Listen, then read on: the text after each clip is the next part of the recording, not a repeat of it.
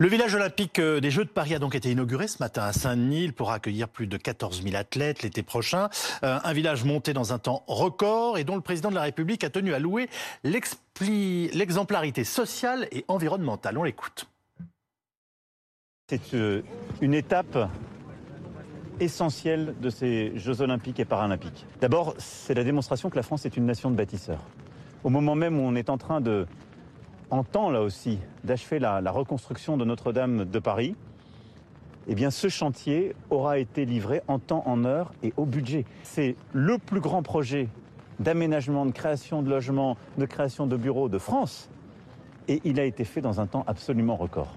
Donc on bâtit, on avance. Ensuite, ça a été fait dans des conditions sociales exemplaires. Sur ce chantier, il y a eu quatre fois moins d'accidents que normalement dans un chantier moyen en France. Vous avez eu de l'insertion et beaucoup d'emplois créés euh, justement dans le département. Ça a été fait dans des conditions euh, exceptionnelles sur le plan des matériaux, sur le plan de l'organisation. Vous avez euh, tous les logements qui sont là, qui sont prêts pour les conditions climatiques de 2050 et donc sans climatisation, donc gardant la chaleur l'hiver, évitant qu'elle ne rentre l'été, ce qui là aussi est exemplaire et est au cœur de nos ambitions commenter et analyser ces préparatifs, j'accueille ce soir Nicolas Bouzou, qui est économiste au cabinet Asterès. Votre dernier livre, La civilisation de la peur, est paru aux éditions IXO. Emmanuel Constant, vice-président du conseil départemental de la Seine-Saint-Denis, vous y avez en charge l'éducation euh, et les Jeux olympiques et paralympiques euh, en, cours de préparation. Euh, Belkir Belhaddad est lui député macroniste Renaissance de Moselle. Vous présidez le groupe de travail chargé du suivi de la préparation de nos Jeux olympiques à l'Assemblée nationale. Et Morgane Maury, qui est journaliste RMC Sport. Morgane, vous avez pu visiter le village olympique. Hein euh, notamment avec des athlètes. Racontez-nous un peu ce que voilà, ce qui vous a marqué, ce que vous avez ressenti, euh, à quoi ça ressemble. Alors ça ne ressemblera pas à ça cet été parce que c'était ambiance hivernale et le village n'est pas encore habillé au look des Jeux Olympiques. Il y a des couleurs qui ont été décidées par Paris 2024 qui ne sont pas encore apposées sur les immeubles. Donc là, c'est un peu tristoun. c'est un peu tristoun. Et quand les athlètes arrivent, ils mettent les drapeaux de leur, euh, de leur nation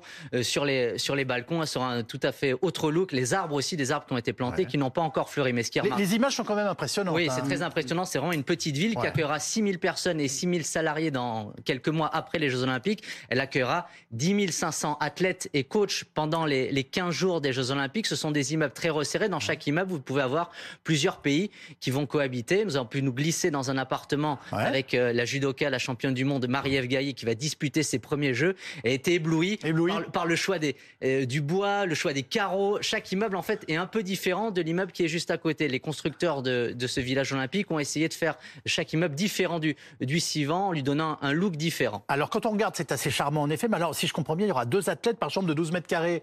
Euh, excusez-moi, je sais pas, tout le monde sera logé à la même enseigne c'est un village olympique, pas un hôtel 5 étoiles, Yves Calvi. Désolé.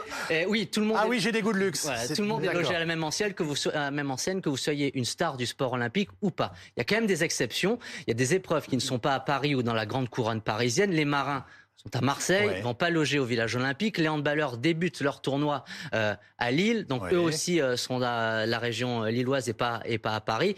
Et il est arrivé dans le passé que des stars du sport choisissent de ne pas dormir au village olympique parce qu'ils peuvent être sollicités par les autres sportifs et perdre d'énergie. C'était le cas du Bolt en 2016 à Rio de Janeiro qui avait choisi d'être dans un hôtel, mais tous les journalistes avaient vite trouvé son hôtel et bah faisaient le, pied de grue devant son hôtel. Et ce sera peut-être le cas d'une grande star du sport, Novak Djokovic. Il a avoué qu'il avait perdu beaucoup d'énergie à Tokyo, être au village. C'était la star du village. Peut-être qu'il sera dans un hôtel euh, pour Paris 2024. Alors, il y a quelque chose qui m'a fasciné, c'est qu'apparemment, le plus grand restaurant du monde va ouvrir à Saint-Denis, dans la cité du cinéma. 3500 places, dit-on, et même un terrain de pétanque. Vous, l'avez visité? Non, pas encore. Ah. Les, portes, les, portes, étaient fermées, mais oui, c'est l'endroit où se rassemblent les sportifs, où toutes les nations sont côte à côte, vraiment dans ce village olympique.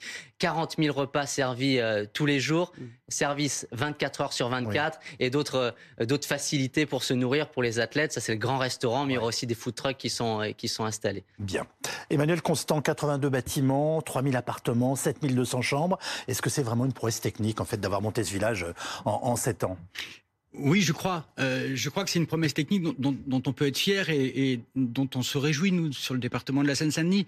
Euh, un certain nombre des, projets au-delà du village euh, qui ont été montés, qui sont en train d'émerger sur le département, étaient déjà dans les cartons ou dans les têtes d'un certain nombre d'élus locaux. Et nous, ce qu'on a coutume de dire, c'est que finalement, ce que l'on pouvait faire, pouvait imaginer euh, faire en 30 ans, on le fait en 7 ans grâce à, ces Jeux Olympiques et Paralympiques. C'est véritablement un, accélérateur pour notre département. Belka Beladad, ce village, évidemment, il va servir l'été prochain. Euh, mais que va-t-il devenir à la fin des, Jeux Olympiques et Paralympiques? C'est un nouveau quartier qui va naître finalement au nord de Paris? Oui, tout à fait, puisqu'en fait, euh, ça fait partie de, de l'héritage et c'est un marqueur fort en fait de cette organisation. Et euh, cet héritage commence effectivement avec euh, la préparation effectivement de, de, de plusieurs milliers de, de, logements qui seront qui seront mis à disposition du département et aux habitants de la Seine-Saint-Denis. Donc c'est quelque chose d'extrêmement important, tout comme les équipements sportifs et les différents services qui sont mis à disposition, puisqu'il il y a aussi 14 000 mètres carrés euh, de surface commerciale.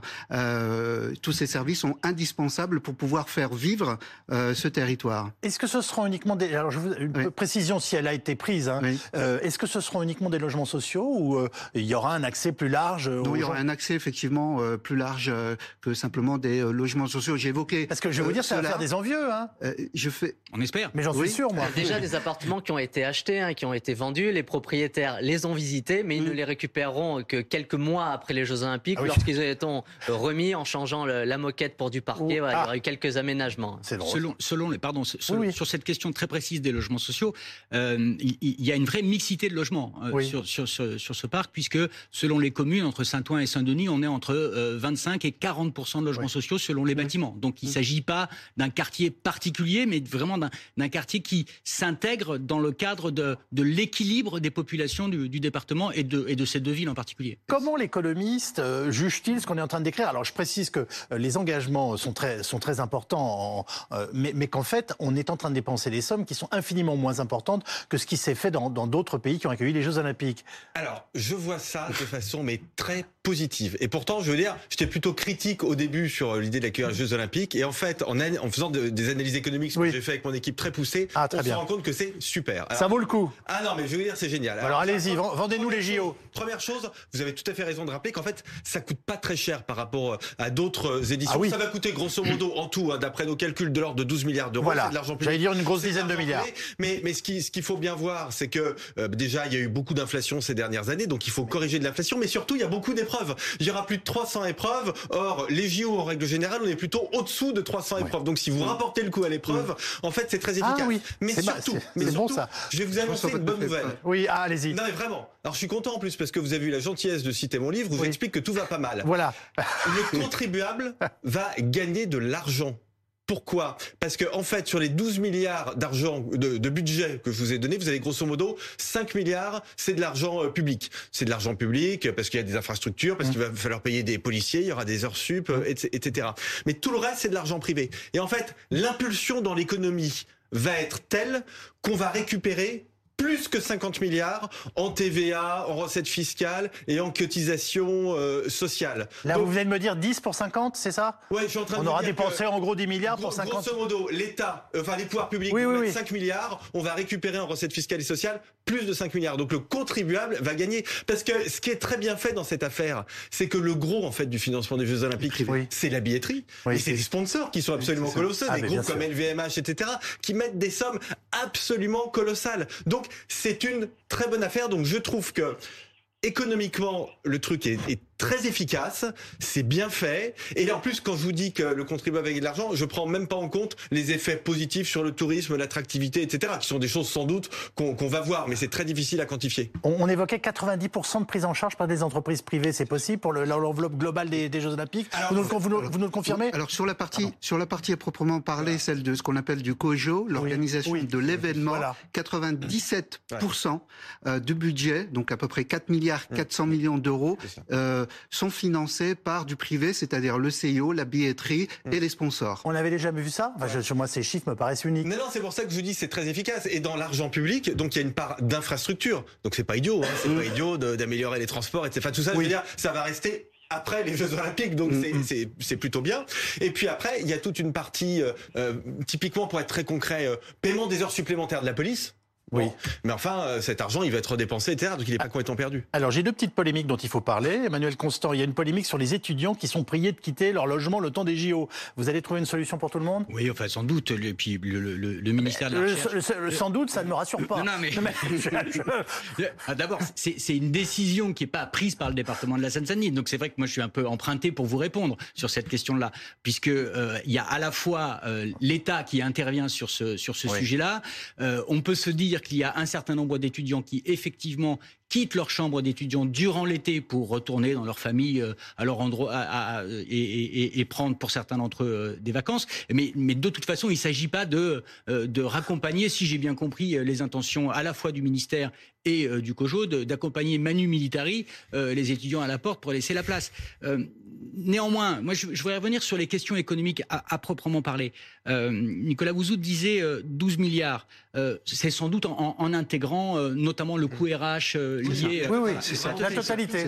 Voilà. Si, si, si, on reste sur l'enveloppe à proprement parler, euh, euh, qui fait fi effectivement de cela, on est plutôt sur entre 8,5 et 9 milliards d'euros. Sur ces 8,5 et 9 milliards d'euros, il y a une partition 50-50 entre euh, le, le, le, coût de l'épreuve, l'organisation, qui là effectivement euh, est, est, financé à 97% par des financements privés et euh, l'autre moitié l'investissement 4 milliards et demi qui est financé pour moitié par des fonds publics. Mm. C'est ce qu'on appelle la maquette Solidéo, c'est-à-dire l'ensemble des équipements euh, de mobilité, de, de, les équipements sportifs, euh, etc. Et, et l'autre moitié, ce village-là, euh, enfin pour le dire clairement, c'est de l'investissement, mais il est financé par des promoteurs privés. Oui, oui, oui. J'ai bien compris. Alors, Belkar Belala, d'autres polémiques naissantes, euh, c'est l'installation pendant quatre mois d'un village olympique saoudien aux Invalides. Est-ce que vous avez des informations sur ce projet et de quoi parle-t-on? Écoutez, j'ai aucun, aucune information à ce, à ce sujet. Euh, je sais. vous en avez entendu parler J'en ai entendu parler. Et vous êtes comme moi stupéfait euh, Un peu stupéfait voilà. également. Mais, ce que je veux dire par là, c'est que vous avez aussi un certain nombre d'événements qui sont organisés euh, à côté des, des, des, Jeux Olympiques. Vous avez un certain nombre d'espaces qui sont privatisés. Euh, à l'Assemblée nationale, je mobilise notamment un certain nombre de groupes d'amitié pour organiser un certain nombre d'événements, euh, notamment en accueillant un certain nombre de délégations et des échanges qu'on peut avoir au-delà simplement des aspects sportifs. Et donc, probablement que les Saoudiens sont dans cette, dans, dans, dans cette optique-là de privatiser quelques espaces sur, sur Paris. C'est un classique des Jeux Olympiques. Euh, c'est un classique des Jeux Olympiques. Hein. Chaque pays essaye d'avoir un bel espace où il invite euh, du gratin, où il fait venir ses sportifs aussi après qu'ils ont terminé leur compétition. Il y a ce qu'on appelle le Club France à Rio de Janeiro. Le, Club France, c'était euh, le centre équestre, un endroit très sélect de Rio de Janeiro où le CNOSF, le Comité olympique français, a dépensé beaucoup d'argent pour faire venir ses invités et vendre le sport français. Il y avait aussi une maison russe à, Rio de Janeiro. Dans toutes les villes olympiques, les pays ferment un espace pour, euh, pour faire leurs affaires, inviter leurs champions. Mais oh, pardonnez-moi, là on parle bien du tambour de Napoléon ou d'une éventuelle ambassade, je ne sais pas, à proximité, parce que ce serait pas tout à fait la même chose quand même. Mm. Euh, c'est pas clair. Non, c'est pas clair. Mm. C'est bien ce que j'avais cru comprendre. J'étais surpris des chiffres des visiteurs attendus pour ces JO. On espère 15 millions de visiteurs. Euh, est-ce que, on, enfin voilà, dont 13 millions de Français. Alors, c'est un événement français finalement. Moi, j'étais convaincu qu'on allait voir arriver des, hordes de, touristes étrangers et on se rend compte qu'en fait, on est en train d'organiser un événement français. Je ne sais pas comment vous sentez les choses. Alors en, fait oui, c'est assez difficile de savoir euh, euh, combien d'étrangers vont venir et où ils seront en fait parce que ah. comme vous parce que vous avez le problème de l'inflation du prix des hôtels, euh, des locations, etc.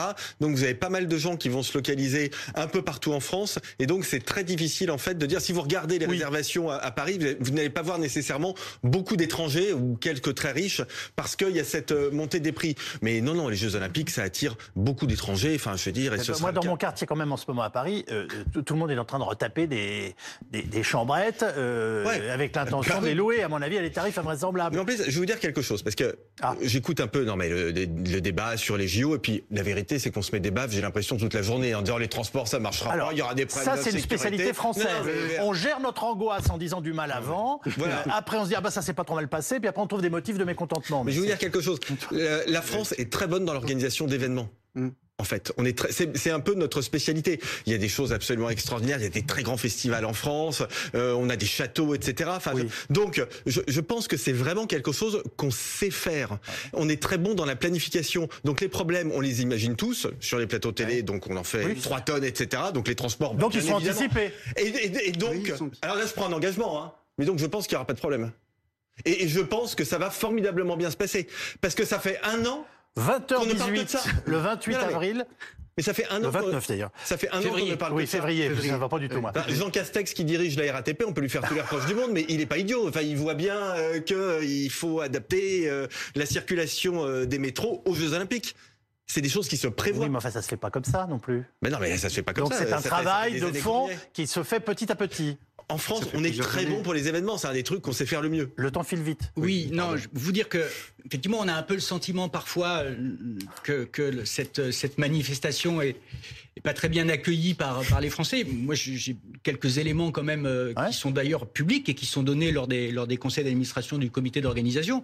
Euh, les, les, les, premiers aujourd'hui dans la sur le podium des billets achetés, ce sont les Français. Oui. Euh, donc euh, on, ne peut pas dire que c'est une manifestation qui n'est pas populaire. Ah ben personne vous dit ça. Elle est, elle le sera, et je crois qu'elle est, elle est très soutenue. Euh, elle, génère évidemment des, des, inquiétudes, mais je crois qu'elle est d'abord et avant tout très soutenue. C'est-à-dire que c'est pas, c'est pas un événement hors sol qui va se dérouler sur le territoire. Absolument.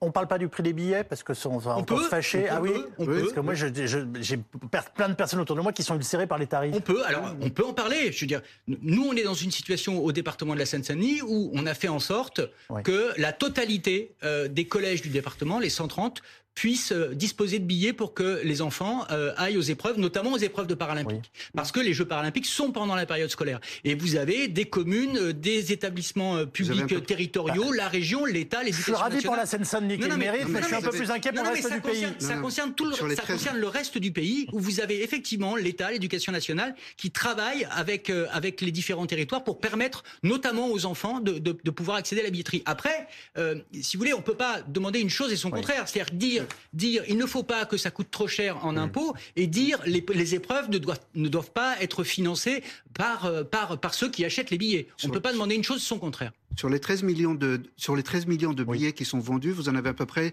un million. Euh, 400 000 à peu près euh, pour les collectivités locales et territoriales et 600 000 du côté euh, de l'État qui sont mises à disposition auprès d'un certain nombre de, de, publics, notamment, je parle notamment euh, auprès de, de, notre jeunesse, auprès de mm-hmm. publics handicapés, etc. Euh, et vous avez un certain nombre aussi d'épreuves qui sont ouvertes et qui sont libres. Euh, la cérémonie d'ouverture, vous allez en voir, pour l'instant, vous avez une jauge de 200 000 euh, personnes ou un petit peu plus sur les quais hauts qui euh, euh, auront la possibilité, avec un billet gratuit, hein, puisqu'il faut y accéder de manière sécurisée, qui pourront effectivement pouvoir voir la cérémonie d'ouverture. Donc vous avez aussi un certain nombre de, de, compétitions qui sont ouvertes au grand public, comme le, le marathon, la possibilité de même de participer au marathon populaire.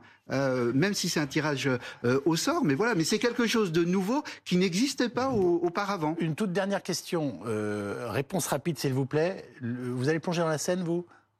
Je plongerai dans la Seine. Je Donc, regardez-moi dans les yeux. Je n'ai pas encore plongé dans la Seine. Mais vous entendez le faire. Oui, tout à vous fait. Vous pensez que le président de la République va vraiment le faire Oui, je pense. Il est fou. Vous savez, les, triathlètes et les nageurs d'eau pas les nageurs en piscine, ont l'habitude de ces eaux et ils vont dans des eaux qui sont bien pires que celles qu'ils ont testées. C'est vrai, c'est vrai. Le port de Barcelone, qui est une épreuve très connue, ça leur donne des mauvais souvenirs. Il y a même, et voilà. Sachez que vous vous, plongez, vous vous plongeriez là-dedans, la bah, scène? ça ne demande pas un grand courage, Yves Calvi, franchement. Hein. Vous avez fait des choses plus compliquées dans votre vie que plonger dans, dans la scène. Vous êtes incroyable ce soir. Bon, en tout cas, Conservons cet esprit mm. positif. Merci infiniment les uns et les autres d'avoir participé à ce dossier d'actualité. Vous retrouvez Alice Darfeuille pour son 90 minutes dans un tout petit instant sur BFM TV. Très bonne soirée sur notre chaîne.